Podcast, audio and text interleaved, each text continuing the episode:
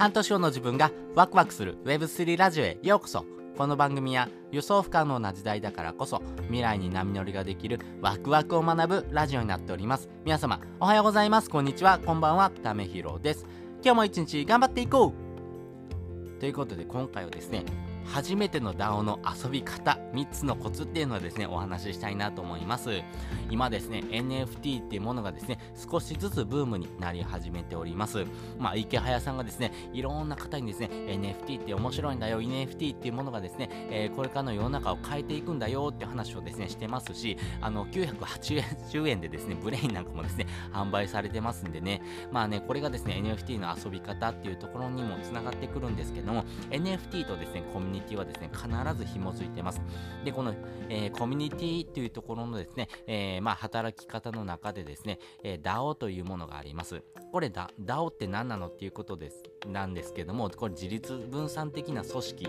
のことを言っています。まあ、これがですね、NFT のですね、コミュニティなんですけども、この、このコミュニティはですね、無料でですね、遊ぶことができるので、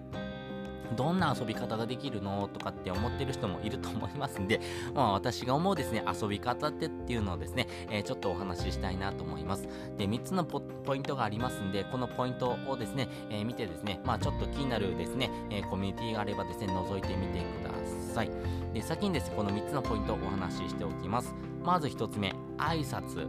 2つ目、お気に入りのチャンネル。3つ目、有益と無益というところです。それぞれ解説をしていきます。まずですね、この DAO なんですけども、あなたとですね、同じようなですね、えー、考え方とかですね、そういうような意識を持っている人が集まる場所だと思ってくださいね。まあね、えー、そうだなまあ、あ現実世界で言うんだったらですね、あのー、実際にですね、えー、まあ、アイドルとかのですね、ファンクラブありますよね。まあ、そんな感じのイメージかなと思ってくださいね。まあ、そんな場所がですね、無料でですね、開放されてますんで、まあ、あなたのですね、えー、お気に入りのですね、NFT を探すとですね、その NFT とですね、えー、密接にですね、関わってるコミュニティがありますんで、そのコミュニティにですね、え覗いてみるということですね。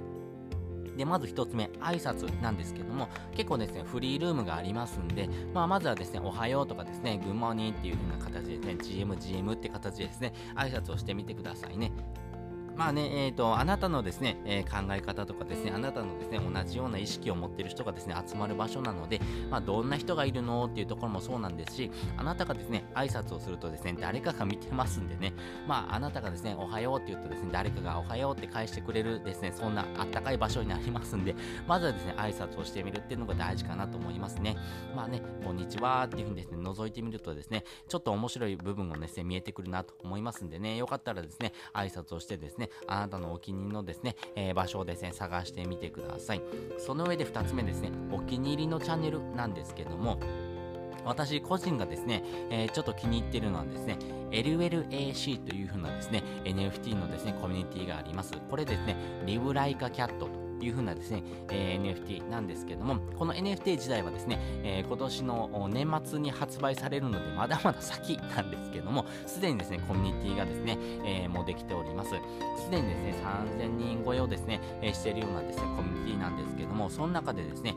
フリーニャンスの学校っていうのがあります。まあ、これはですね、えー、まあ、LLAC のですね、ファウンダーであるですね、えー、周平さんがですね、えー、立ち上げてるですね、おりまして、まあ、周平さん自体ですね、えー、フリーランスの学校っていうのをですね、運営してるですね、校長先生ですね、まあ、そういうようなですね、方がですね、やってる NFT なんですけども、